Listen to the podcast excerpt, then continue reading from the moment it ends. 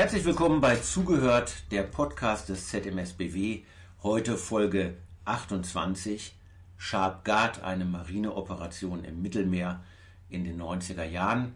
Mein Name ist Heiner Möllers und mein Gesprächspartner heute ist Fregattenkapitän Christian Jentsch.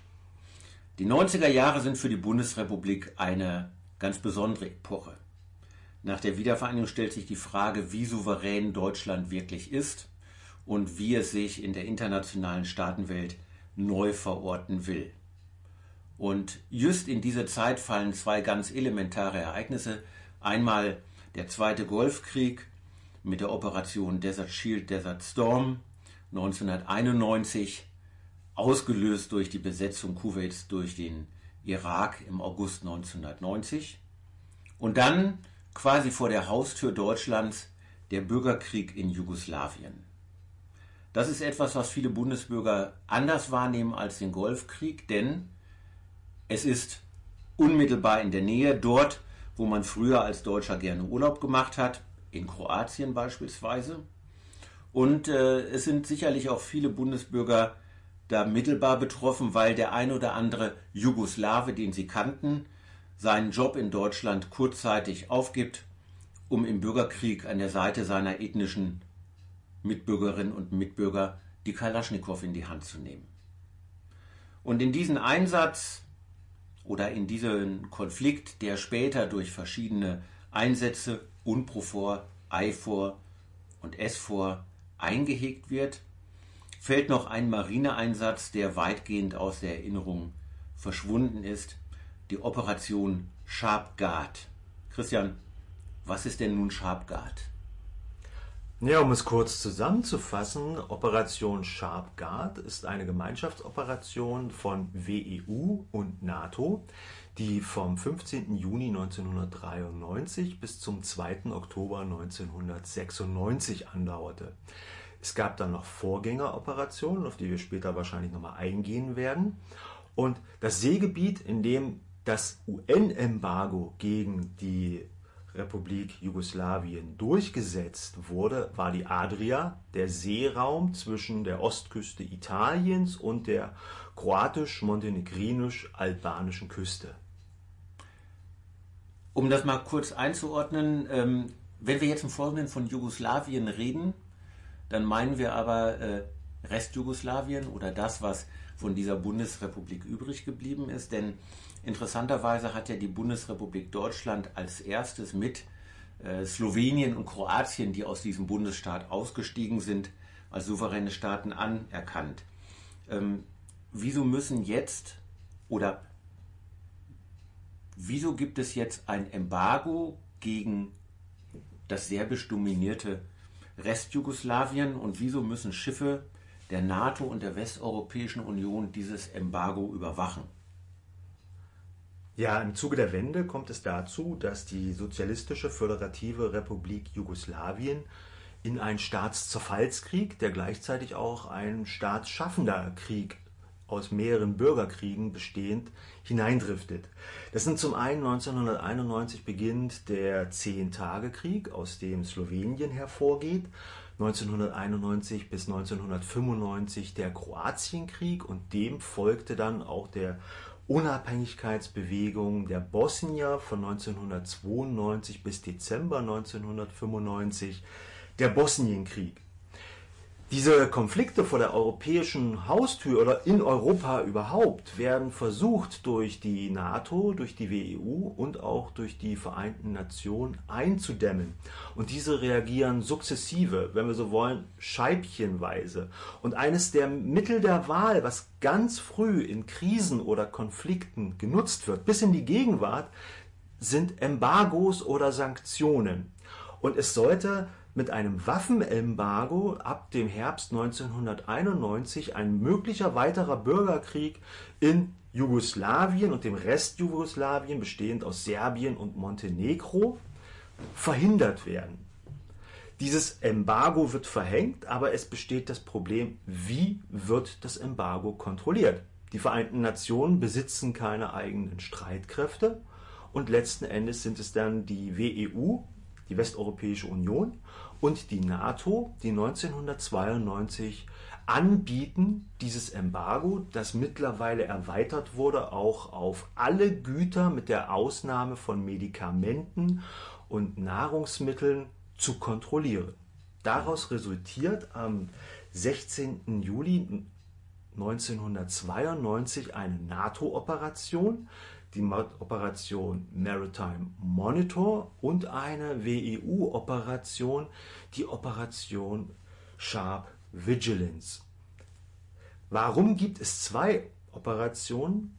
Das ergibt sich aus der damaligen Struktur der Organisation. Beispielsweise war äh, Frankreich nicht Mitglied der militärischen Struktur der NATO und die Spanier haben aus nationalen Gründen ihre Streitkräfte nicht dem Kommando der NATO unterstellt.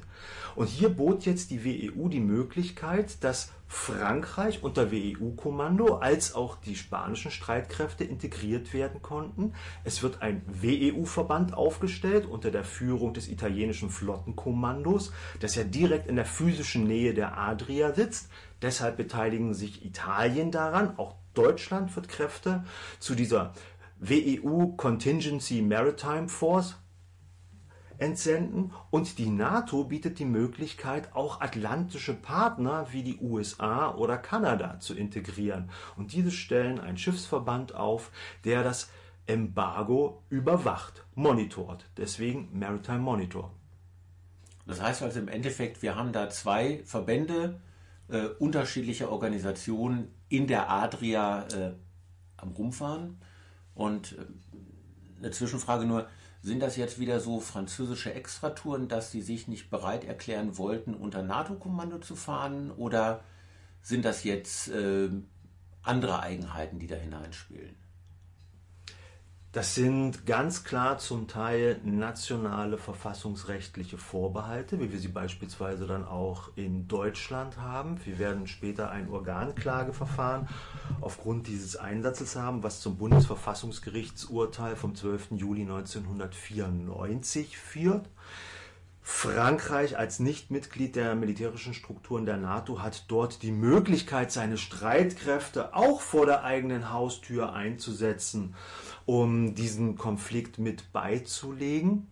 Und äh, Spanien und Griechenland haben ebenfalls nationale Restriktionen. In Griechenland ist es der Fall Mazedoniens, deren mhm. Anerkennung ja auch erst mit Spannungsgeladen vor kurzer Zeit stattgefunden hat.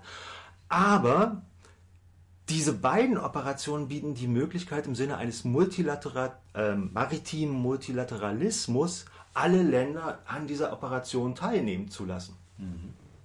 Und dann trotzdem wird irgendwann aus diesen beiden Einsätzen Sharp Guard. Genau, das hängt damit zusammen, dass die WEU zwar eigene Verbände aufstellt und bereitstellt, aber die Westeuropäische Union verfügt über keine Führungskapazitäten und keinerlei Organisation, um diese Streitkräfte adäquat zur NATO zu führen. Und aus dem Grund werden dann im Sommer 1993 die mittlerweile schon in der Intensität verschärften Operationen Maritime Guard und Sharp Fence zusammengelegt zur Operation Sharp Guard ab dem 15. Juni 1993. Wobei die NATO die Führung übernimmt, aber es gibt permanent Konsultationen zwischen NATO und WEU. Und wir Deutschen sind bei diesen Einsätzen seit 1992 dabei.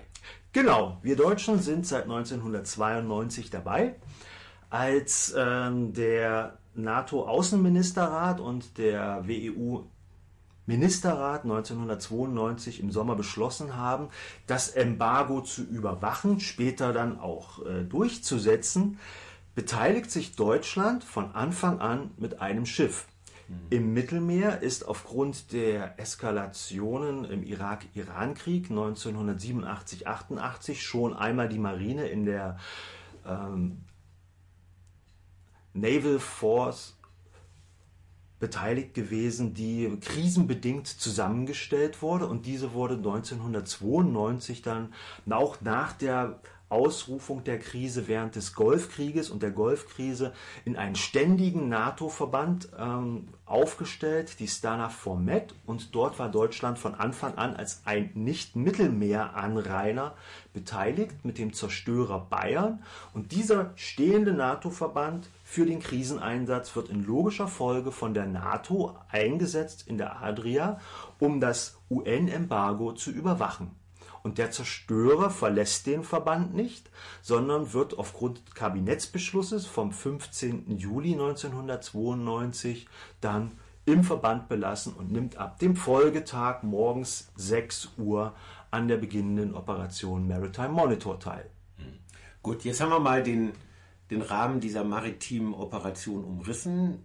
Gehen wir noch mal einmal zurück. 1991 äh, ist deswegen ein spannendes Jahr, weil wir natürlich zu Beginn des Jahres den Golfkrieg haben. In Deutschland erleben wir große Demonstrationen. Kein Blut für Öl war damals ähm, eine sehr schlagkräftige, äh, laute ähm, These der Demonstranten. Dann ist dieser Marineeinsatz also auch so ein bisschen Bestandteil dieses Aushandlungsprozesses in der deutschen Politik, wozu man die Bundeswehr künftig einsetzen kann, soll oder muss. Und jetzt geht es auch so ein bisschen um die Frage der damaligen Formulierung, ob ein Out of Area, also außerhalb des Bündnisgebietes der NATO, stattfinden kann. Du hast gerade gesagt, 1994 äh, entscheidet das Bundesverfassungsgericht, ja, das geht, dazu muss keine Verfassung geändert werden weil da die entsprechenden Formulierungen im Grundgesetz schon enthalten sind. Und auf der anderen Seite finde ich es ganz spannend, in der UN-Charta in Kapitel 7 steht ja zu den Pflichten der Mitglieder der Vereinten Nationen, dass jeder aufgerufen und verpflichtet ist, ähm, wenn die Vereinten Nationen danach rufen, Soldaten, militärische Kräfte bereitzustellen. Das heißt, im Grunde genommen äh, kann die Bundesrepublik sich einem solchen Einsatz, der auf einer äh, UN-Resolution beruht, ja gar nicht verweigern, oder? Na, ganz so einfach ist es dann doch nicht. Wir haben in Deutschland äh, seit dem Einsatz von Marineeinheiten als Kompensationsmaßnahme im Mittelmeer 1987 äh, eine Debatte über die Rechtmäßigkeit von Out-of-Area-Einsätzen der Bundeswehr weil auch dort angedacht wurde, möglicherweise schon ins Rote Meer, also out of area des NATO-Beistandsgebietes oder der WEU eingesetzt zu werden. Daher kommt diese Begrifflichkeit in der Debatte. Und auch damals wurde festgestellt, es gibt keinen Automatismus. Wenn die UN oder andere multilaterale Organisationen Sanktionen verhängen oder militärische Einsätze durchführen, darf es für die Bundesrepublik keinen Automatismus geben. Das heißt, die nationale Entscheidung obliegt der Regierung. Mhm. Man hat sich trotzdem dafür entschieden, 87, 88 die Kompensationsmaßnahmen im Mittelmeer durchzuführen mit Marineeinheiten zur Entlastung der USA und anderer europäischer Partner, die tatsächlich Schiffe in den Persischen Golf entsandt haben. Die zweite Probe aufs Exempel, wie von dir gerade angesprochen, sind die Golfkrise und der Golfkrieg. Und auch dort ist die erste Reaktion der Bundesrepublik im Sommer 1990 die Entsendung eines Marineverbandes, der Minenabwehrverband Südflanke, was sich dann im Zuge des Golfkrieges weiter aufbaut, bis zu einer Präsenz von über 2500 Marineangehörigen im Mittelmeer. Der zweite Punkt, auf den sehr schnell gern zurückgegriffen wurde, wurde der Einsatz der EVEX auch mit deutschen Besatzungsmitgliedern 1990 als auch jetzt wieder 1992 im Rahmen der Balkankriege. Es sind zum einen der Einsatz Maritime Monitor und im Herbst des Jahres beginnt ähm, der Einsatz Sky Monitor, wo auch wieder Luftwaffensoldaten in EVEX eingesetzt werden, Wichtig ist aber festzustellen, dass sich die Deutschen davor scheuen, Heeressoldaten direkt in die Konfliktregion zu entsenden. Anscheinend sind die Mittel, die keine Boots on the ground haben und keinen festen Abdruck dort hinterlassen, erst einmal das Mittel der Wahl der deutschen Politik. Schiffe im internationalen Seeraum und Luftfahrzeuge der Luftwaffe, die sich auch entweder im internationalen Luftraum über der Adria bewegen oder humanitäre Hilfeleistung, so wie der Einsatz des Minenabwehrverbandes Südflanke zum scharfen Minenräumen 1991 deklariert wurde, setzt die Luftwaffe auch zur Versorgung des belagerten Sarajevos seit 1992 ihre Transportflieger ein in der Operation Provide Promise. Mhm. An der UNPROFOR, also dem Einsatz von militärischen Einheiten auf dem Balkan, da beteiligt sich Deutschland nicht dran bis zum Ende ja. des Jahres 1995. Aber anscheinend sind Luftwaffe und Marineeinheiten im internationalen Hoheitsgebiet ein probates Mittel, das die politische oder die deutsche Politik bereit ist einzusetzen. Mhm. Ähm, ich erinnere mich jetzt gerade an, an einen Ausspruch von Otto Graf Lambsdorff, der damals im äh, Morgenmagazin das war für heutige Verhältnisse unvorstellbar. Eines der ersten Formate, das sozusagen ab 6 Uhr schon im Fernsehen lief. Und auf die Frage, ob man nicht deutsche Soldaten auf den Balkan schicken müsste, irgendwann sagte, äh, wir waren schon mal auf dem Balkan, das ist nicht gut gewesen, deswegen sollten wir das nicht tun. Es ist für mich so ein bisschen so ein politischer Reflex. Die Bundesrepublik macht alles das, was mit einem gewissen Abstand äh, zum Konflikt führt. Also Embargo in der Adria oder AWACS-Flugzeuge. Aber in dem Moment, wie es wirklich darum geht, Soldaten in eine Krisenregion zu entsenden, wo es möglicherweise Tote gibt, das schreckt sie davor zurück. Und äh, auf der anderen Seite, alles, was humanitär ist, machen wir gerne mit. Wir haben ja in einer anderen Podcast-Folge über diese Minensucher gesprochen. Natürlich schickt man nachher Minensucher in den Persischen Golf, nachdem der Golfkrieg durch ist.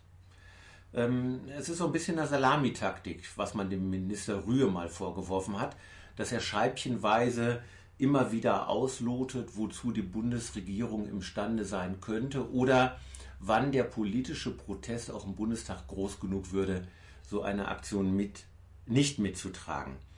Ähm, wenn wir jetzt über dieses Embargo reden, für solche Einsätze hören wir in der Bundeswehr in den 90er Jahren dann immer wieder in Ausbildungsabschnitten. Es gibt Rules of Engagement. Da ist klar definiert, was man darf. Ganz vereinfacht gesprochen gilt ja bei Blauhelm-Einsätzen immer, äh, sie dürfen erst dann zurückschießen, wenn sie absolut sicher sind, dass sie auch wirklich unmittelbar direkt angegriffen werden oder, wenn man es sarkastisch ausdrücken möchte, wenn der Soldat neben mir erschossen wird, dann weiß ich, äh, dass ich auch zurückschießen darf. Äh, die Frage, die ich mir jetzt stelle, bei so einem maritimen Einsatz, wer definiert da eigentlich die Spielregeln oder ähm, welche Rolle spielen da Rules of Engagement? Wie muss man sich das vorstellen? Ähm, einmal möchte ich noch mal kurz zurückkommen auf die ersten Ausführungen, die du gerade noch mal gebracht hast. Das Ganze ist ein Teil des politischen Aushandlungsprozesses innerhalb der Bundesrepublik.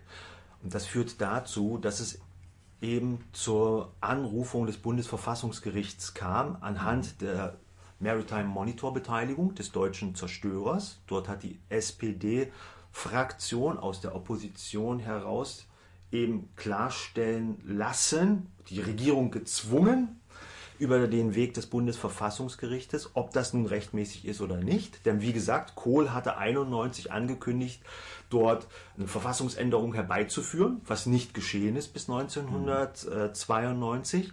Ein weiterer Teil ist dann der Luftwaffeneinsatz äh, über dem Balkan, der ebenfalls äh, zum Bundesverfassungsgericht getragen wird.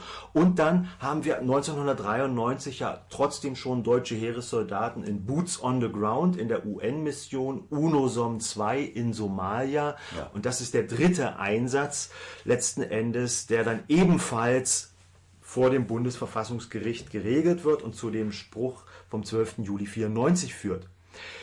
Jetzt die Frage der Rules of Engagement. Die Rules of Engagement oder Einsatzregeln sind nichts Neues. Die meisten Soldaten verbinden sie mit den Auslandseinsätzen, aber das ist eigentlich eine Vorschrift aus dem Kalten Krieg. Mhm. Die MC 192-2. Diese diente dazu, im Krisen- oder Spannungsfall die politische Kontrolle über die eingesetzten militärischen Einheiten im Kalten Krieg zu haben. Mhm. Denn im Sinne der Strategie der Flexible Response konnte es ja im Interesse der Regierungen sein, die Krise zu eskalieren oder zu deeskalieren. Und dazu brauchte man präzise Verhaltensvorschriften von Einheiten, gerade Marineeinheiten, die sich im internationalen Seeraum bewegten und in der Spannungsphase schon auf Schiffe des Warschauer Vertrages treffen konnten, um im Sinne der Politik Stärke zu zeigen oder sich zurückzuziehen. Und dieses Mittel ist auch eingesetzt worden in den Auslandseinsätzen. Erlassen werden diese durch die NATO. Es gibt eine Vorschrift dazu, aber es gibt die Möglichkeit, nationale Einschränkungen zu den Einsatzregeln, den Rules of Engagement zu erlassen. Und diese erfüllen einen wichtigen Zweck. Ich möchte es mal als Schmiermittel des Einsatzes bezeichnen. Mhm. Als die Intensität des Einsatzes zunimmt im November 1992, weswegen aufgrund einer schärferen VN-Nation auch der Name geändert wird von Maritime Monitor zu Maritime Guard und auch bei Sharp Vigilance zu Sharp Fence, wo die Kontrolle und das Boarding und Zwangsmaßnahmen möglich werden, scheren die Deutschen aus. Nachdem die SPD das Organklageverfahren initiiert hatte, werden die Einsatzregeln für deutsche Schiffe eingefroren auf den ursprünglichen Zustand der Mission im Sommer 1992. Das heißt, Deutsche dürfen sich aus innenpolitischen Gründen nicht an Zwangsmaßnahmen beteiligen, bis 1994 festgestellt wird, dass der Einsatz rechtmäßig war. Dann werden sie angepasst. Das erlaubt aber den Deutschen trotzdem weiterhin aus politischen Gründen die Operation zu unterstützen und teilzunehmen. Dieselbe Anzahl von Rules of Engagement, die nicht umgesetzt wird, trägt beispielsweise Griechenland mit. Griechenland kann aber trotzdem an Einsatz teilnehmen. Das Ganze muss dann operativ so umgesetzt werden, dass die deutschen Schiffe nicht dort eingesetzt werden im Operationsgebiet vor der montenegrinischen Küste, wo also damit zu rechnen ist, dass Zwangsmaßnahmen umgesetzt werden müssen, sondern einem anderen Gebiet. Aber das betraf viele Länder. Fünf Länder haben einschränkende Regeln erlassen von teilnehmenden 15 Ländern. Das heißt, es war ein gängiges Verfahren, das es erlaubte, bei einer politischen Lageänderung aus innenpolitischen oder außenpolitischen Gründen die Einheiten weiter dort zu lassen und wertvolle Unterstützungsleistungen zu bringen muss ich mir das dann so vorstellen, äh, die Deutschen fahren da mit, gucken und petzen, aber wenn es darum geht, ein Schiff zu überprüfen, machen das andere? Genau. Gut, okay.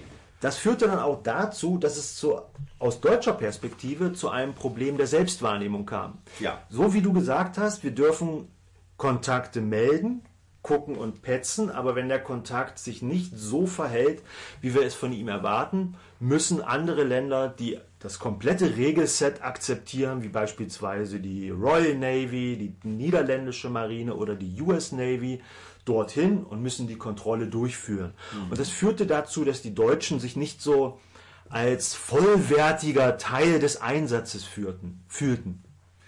Das ist ganz interessant, das erinnert mich so ein bisschen auch an die Situation in der Luftraumüberwachung der NATO bis zur deutschen Wiedervereinigung, dass eben deutsche Jagdflugzeuge aufsteigen konnten, aber im Grunde genommen die Überwachungshoheit in der Beziehung bei Amerikanern und Briten lag. Aber kommen wir nochmal zurück oder gehen wir mal an Bord. Äh, wie muss ich mir jetzt so eine Embargo-Überwachung an Bord eines Schiffes der deutschen Marine konkret vorstellen? Äh, bevor ich auf die einzelnen Schiffe eingehe oder wie das an Bord ausgesehen haben könnte, möchte ich vielleicht noch mal kurz vorstellen, wie das grundsätzlich funktionierte okay. ab dem mhm. Sommer 1993. Ja. Es sind drei Schiffsverbände aufgestellt worden, die im Rotationsverfahren durch drei Gebiete gependelt sind. Mhm. Einer dieser Verbände war östlich von Italien eingesetzt, im Seegebiet Otranto und kontrollierte in erster Linie den auslaufenden und einlaufenden Schiffsverkehr aus und in die Adria. Ja. Der verlagerte sich ab dem März 1992, als die Zwangsmaßnahmen der VN eingesetzt werden durften, auf die Ostseite, weil das Hoheitsgebiet Serbien-Montenegros also der Republik Jugoslawien, nicht befahren werden durfte. Dieses wurde tatsächlich um den Begriff zu gebrauchen, blockiert ab dem Zeitpunkt durch den NATO. Das heißt, da konnte keiner rein und keiner raus. Es durfte keiner rein, durfte keiner raus, es ja. sei denn, er hat Lebensmittel oder Medikamente transportiert. Mhm. Alles andere war Bannware und durfte nicht in dieses Seegebiet einlaufen. Äh, wie, wie, prüft man das ab? Man fragt und er sagt dann, ja, ich transportiere Lebensmittel und Medikamente, dann darf er weiterfahren. Da komme ich gleich drauf Gut, zurück. Okay. Mhm. Für dieses heikle Seegebiet im Osten vom Gebiet Otranto gab es ein zweites Operationsgebiet, das Operationsgebiet Montenegro, und dort war ein zweiter Schiffsverband eingesetzt. Und es gab einen dritten Schiffsverband, das war der, der gerade durch beide Gebiete durchlaufen ist. Der ist zurückgelaufen in italienische Häfen, hat Nachschub übernommen, hat den eingesetzten Soldaten und Soldatinnen die Möglichkeit gegeben, äh, sich zu erholen im Hafenaufenthalt. Aber wenn es immer wieder die gleichen italienischen Häfen sind, ist das irgendwann genauso langweilig wie immer wieder nach Wilhelmshaven zu fahren. Darüber hinaus waren auch Marineflieger im Einsatz. Ungefähr acht Flugzeuge. In den Schiffsverbänden waren es im Durchschnitt 15 Schiffe aufgeteilt auf die drei Verbände, die einmal unter NATO-Kommando und unter WEU-Kommando von Sardinien ausflogen. Dort waren drei Breguet Atlantik Seeraumüberwachungsflugzeuge der Marine ebenfalls seit 1992 im Einsatz. Und was machte man da jetzt täglich in der Adria? Die Luftfahrzeuge haben ein Lagebild erstellt, zusammen auch, wenn die AVEX Kapazitäten hatten, konnten die dort auch ihre Lagebilder mit einspielen. Und dann hat man jedes Schiff und jedes größere Boot, was in die Adria eingelaufen ist, wurde durch die Schiffe per Funk angesprochen. Es ist der Name des Schiffes erbeten worden, der Zielhafen, die Fracht, die transportiert wurde. Und die US-Amerikaner stellten Geheimdienstinformationen zur Verfügung das ist auch bemerkenswert, weil Geheimdienstinformation normalerweise ein wichtiges nationales Asset ist, mhm. äh, das auch eine wertvolle Handelsware innerhalb der einzelnen NATO-Nationen ist. Das blieb im nationalen Bereich und ist eigentlich nicht ein gemeinschaftlicher ähm, NATO-Fundus, wo dann die Ursprungshäfen und ähm, die Bewegungsroute der Schiffe in einem täglichen Lagebild, das per Funk verteilt wurde, als Fernschreiben an alle teilnehmenden Einheiten transportiert wurde. Damit konnte man schauen, ähm, wo das Schiff hin wollte, wo das Schiff herkam und hat diese Listen abgeglichen mit dem, was die Schiffe oder Boote gemeldet haben. Mhm. Gab es Unstimmigkeiten oder man hatte begründete Zweifel daran, dass die Ware, die transportiert wurde, Konterbande oder Bannware war, dann musste ein solches Schiff untersucht werden. Und dazu wurden dann ab November 1992 Boardings durchgeführt. Das bedeutet, man verlegt ein Boarding-Team bestehend aus Marinesicherungssoldaten oder Marines aus den Ländern, die über eine solche Teilstreitkraft verfügen oder einen marineinhärenten Teil, zusammen mit Offizieren, die sich mit Ladelisten auskennen. Die Deutschen setzten dort später dann oftmals Reserveoffiziere ein, die aus der zivilen Handelsschifffahrt ja. kamen. Mhm. Das Team wird an Bord verbracht des Schiffes schaut sich die Ladepapiere an, wirft einen Blick in die Laderäume, so dass denn möglich ist und das Gespür und Gefühl des äh, zivilen Handelsschifferoffiziers äh, führt dann dazu, dass man wenn man begründete Zweifel hat, dann das Schiff umleitet auf eine italienische Reede oder einen italienischen Hafen, wo dann detailliertere Inspektionen durchgeführt werden oder auch nicht. Und ansonsten ist der Alltag an Bord der Schiffe in erster Linie Seeraumüberwachung. Das bedeutet, man fährt in einer Box, also einem Quadrat auf dem Meer, große Kreise oder Vierecke für die Besatzung des technischen Dienstes und des seemännischen Personals. Ziemlich monotone und langweilige Arbeit. Zu tun hat der Marineoperationsdienst, also in der Operationszentrale des Schiffes und der Brücke werden diese Kontakte auf dem Radar mitgeplottet. Es wird ein Lagebild, ein gesamtes Lagebild erstellt, auch durch Informationen per Datenfunk durch die Amerikaner bereitgestellt. Ähm, und die Brücke hält Ausschau. Da stehen die Soldaten mit dem Fernglas und gucken sich die Kontakte dann auch physisch an. Was ist das für ein Schiff? Und Je weiter man nach Osten in Richtung der Hoheitsgewässers Jugoslawiens kommt, desto spannungsreicher wird die Situation. Denn man weiß ja nicht, wie sich die Seestreitkräfte Jugoslawiens verhalten. Und dort wurde dann immer stärker auch der Bereitschaftszustand an Bord hochgefahren. So ähnlich wie im Kalten Krieg im Spannungszustand.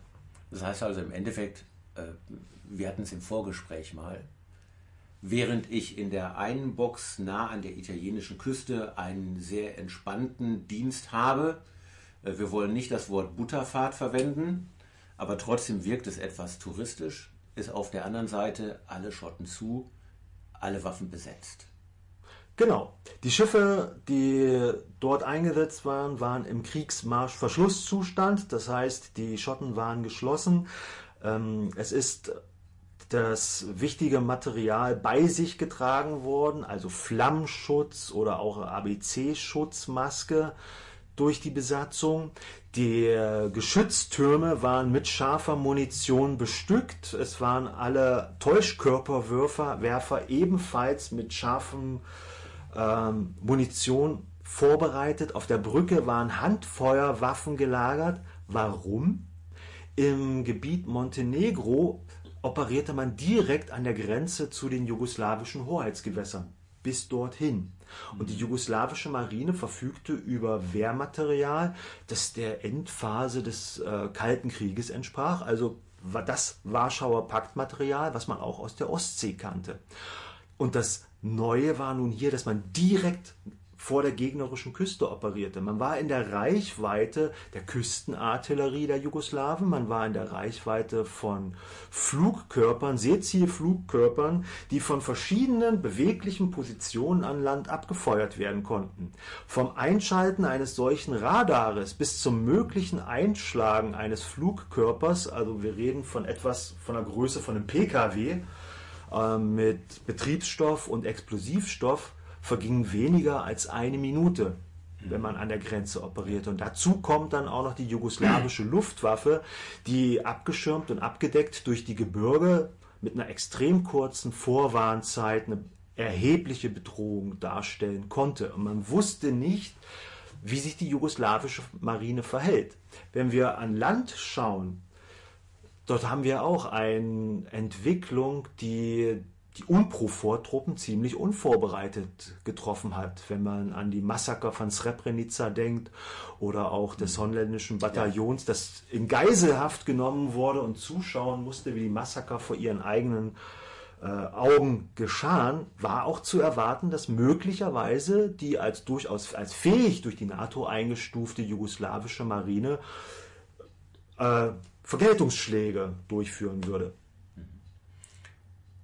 Insgesamt habe ich den Eindruck, dass dieser ganze Einsatz Sharpguard und seine Vorgänger Einsätze glimpflich abgelaufen ist. Ähm, in meiner Erinnerung gibt es da keine, keine Ereignisse, die auf größere Eskalation hindeuten. Ähm, wir haben allerdings den ersten, wollen wir das so nennen, den ersten Einsatztoten der Bundeswehr. Ja. Denn wir hatten gerade mal im Vorfeld darüber gesprochen, der erste Tote bei einem Auslandseinsatz der Bundeswehr, der Feldwebel Alexander Arndt, wird in Phnom Penh äh, auf offener Straße erschossen, während er in seiner Freizeit sich dort in der Stadt bewegt. Jetzt bei der Marine war das anders. Ähm, du hast den Fall gerade mal geschildert äh, im Vorgespräch. Das musst du jetzt nochmal erklären. Was ist das Besondere an diesem, ich nenne es jetzt mal so, ersten Einsatztoten der Bundeswehr? Also streng genommen ist das Besondere lediglich der Aspekt, dass es der erste Einsatztote der Bundeswehr ist, in meiner Auffassung. Was passierte? Am 20. Dezember 1995 führt die Fregatte Karlsruhe am späten Vormittag ein Boarding durch. Und es war ein scharfes Boarding. Das äh, Schiff Bader M. Mustafa wurde durch ein deutsches Boarding-Team, das mit einem Speedboot verbracht wurde, besetzt und hat das Boarding durchgeführt. Übrigens, der 20. Dezember ist der Tag, wo die UNPROFOR abgelöst wurde durch die IFOR. Mhm. Ähm, und beim Zurückholen dieses scharfen Boardings wird das Speedboot ausgebracht von der Karlsruhe. Der Bootsteuerer ist Mart Behrens und er hat noch einen weiteren Mannschaftsdienstgrad an Bord dieses Speedbootes. Das dann hochgehoben werden soll ans Schiff. Das Boot war zu dem Zeitpunkt auf dem Schiff. Ja. Man muss sich vorstellen, auf dem Deck des Schiffes steht die Besatzung des seemännischen Dienstes und bereitet vor, dass das Speedboot, während das Schiff fährt, abgelassen wird mhm. an der Seite mit den beiden ja, Besatzungsmitgliedern des Bootes. Und als das Boot auf der Wasseroberfläche aufsetzt, soll eigentlich sich der Haken, der das Boot hält, lösen. Mhm wenn der Zug abnimmt, sodass das Boot frei ist und dann das Boarding-Team zurückholen kann. In diesem Fall löste sich aber der Haken nicht und weil das Boot mit dem fahrenden Schiff über Stahltrosse verbunden war, wurde es mitgeschleppt und kenterte. Und dabei ist der Maat eingeklemmt worden zwischen seinem Steuerstand und der Hülle des Bootes.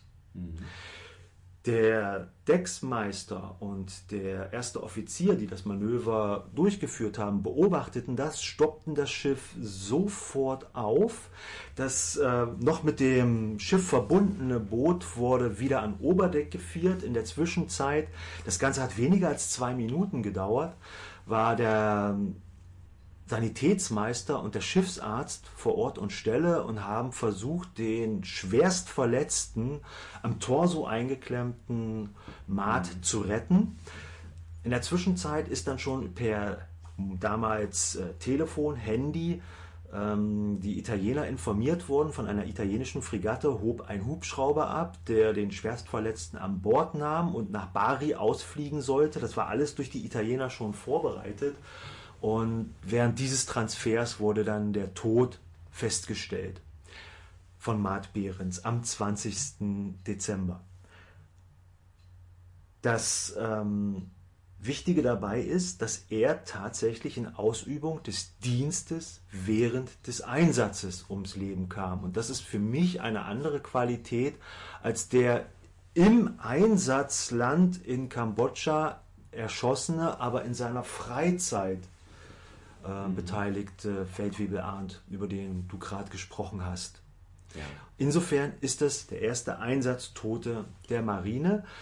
Die Kommunikationsstrategie der Marine war damals eher defensiv eingestellt. Am 21. Dezember ging eine Pressemeldung raus, wo davon gesprochen wurde, dass im Rahmen eines Manövers ein Marineangehöriger ums Leben kam. Das klang so wie eine Übung äh, im Mittelmeer und nicht Teilnahme an einem scharfen Einsatz. Und bis zum heutigen Tag hält sich auch das Todesdatum fälschlicherweise mit dem Datum der Pressemeldung. Ich habe heute Morgen nochmal geschaut, im Wikipedia-Artikel steht drin 21. Dezember, Todestag von Mart Behrens obwohl äh, auf einen Beitrag von mir verwiesen wurde, wo ich genau das Gegenteil geschrieben habe, nämlich dass der 20. Dezember war.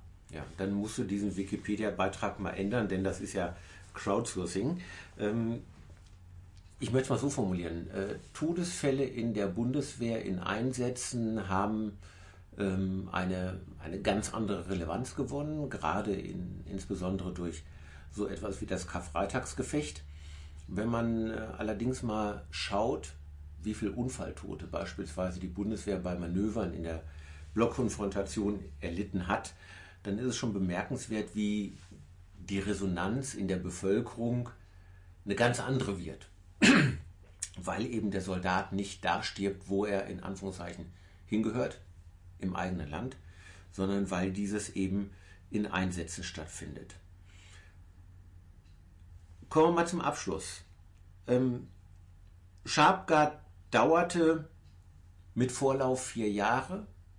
Es wurden unzählige Schiffe überprüft.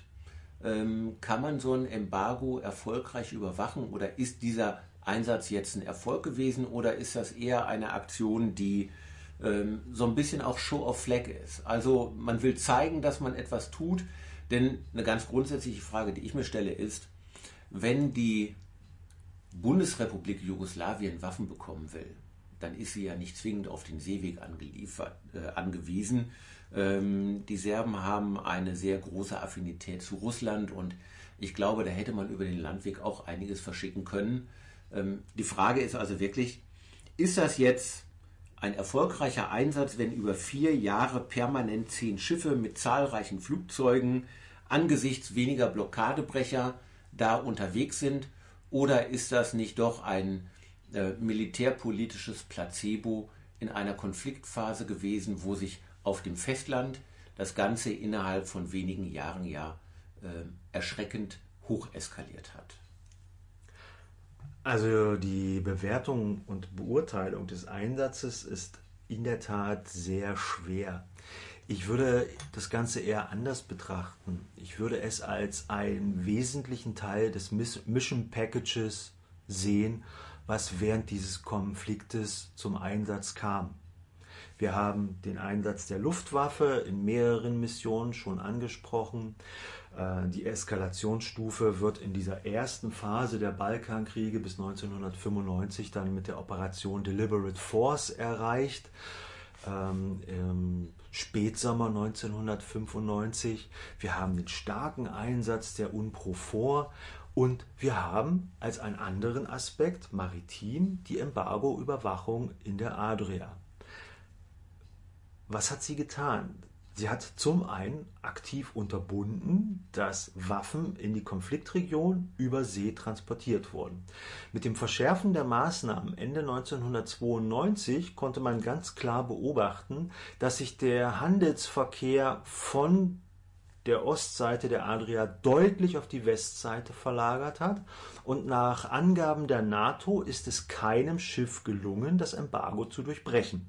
Das heißt, Jugoslawien ist in der Tat abgeschnitten worden von der Versorgung mit kriegswichtigen Ressourcen. Es waren über nicht See. über See. Es waren nicht nur Waffen, sondern auch Öl, Kohle, Erze und andere kriegswichtige Güter konnten ebenfalls nicht nach Jugoslawien transportiert werden. Gleichwohl gibt es natürlich eine Ausweichbewegung auf den Landtransport. Das ist zwar teuer, teurer pro Einheit als der sehr günstige Seetransport, aber auch dort reagierte Europa. Man stellte fest, dass es dann stärkeren Öltransport über die Donau gab und aus diesem Grund hat man dann auch eine Binnenmission für die Donau eingerichtet, wo die WEU unterstützt hat, dass alle Schiffskonvois, die dort sich bewegt haben, kontrolliert wurden und ebenfalls dann Jugoslawien von diesem Versorgungsweg über Land abgeschnitten mhm. wurde.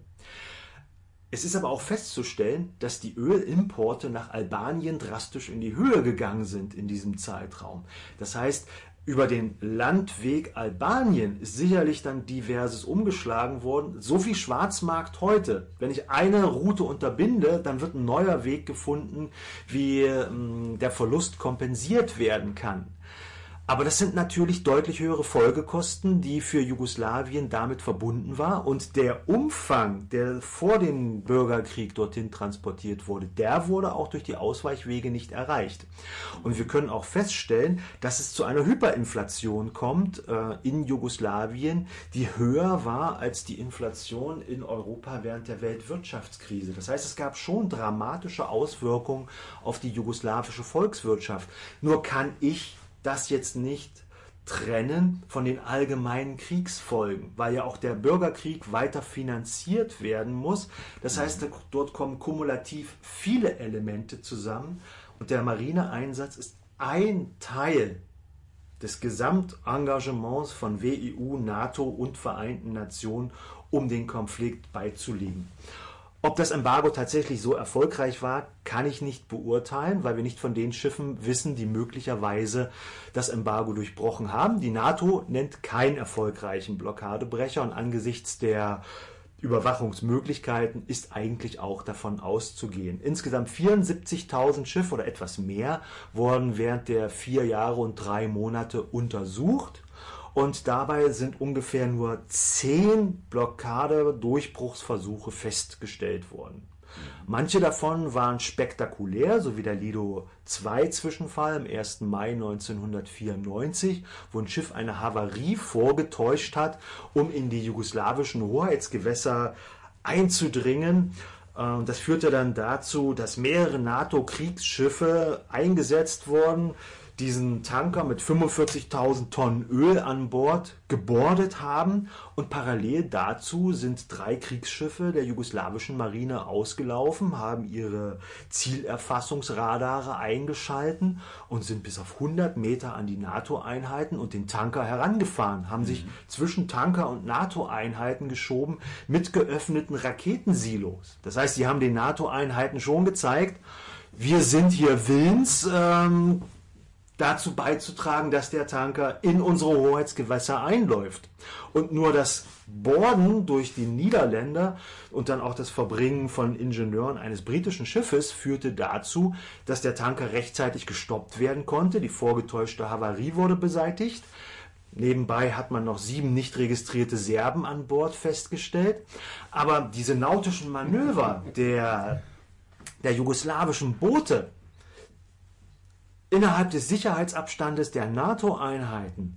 Äh, das hätte jederzeit eskalieren können. Also auch, dass es da nicht äh, zu einem nautischen Unfall gekommen ist, ist eigentlich nur auf das gute seemännische Vermögen der eingesetzten Kommandanten zurückzuführen. Das hätte jederzeit kippen können ja. und äh, zum scharfen Waffeneinsatz führen.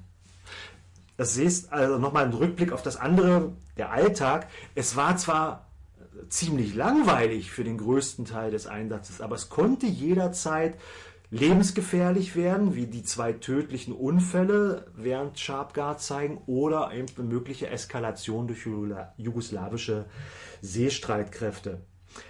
Wie gesagt, es ist ein Teilpaket. Die Marinen der NATO und der WEU haben ihren Teil dazu beigetragen, diesen Konflikt wirtschaftlich und auch was die Kriegführung durch den Abschneiden von Waffentransporten auszutrocknen und haben damit sicherlich dann auch die Aufgaben für die UNPRO-Vor und später für IFOR erleichtert. Nach dem Unterzeichnen des Abkommens von Dayton und dem Frieden im Dezember 1995 ähm, wird für 180 weitere Tage das Embargo weiter fortgesetzt, um zu überprüfen, dass sich die Konfliktparteien auch tatsächlich an die Zusagen des Friedensvertrages gehalten haben.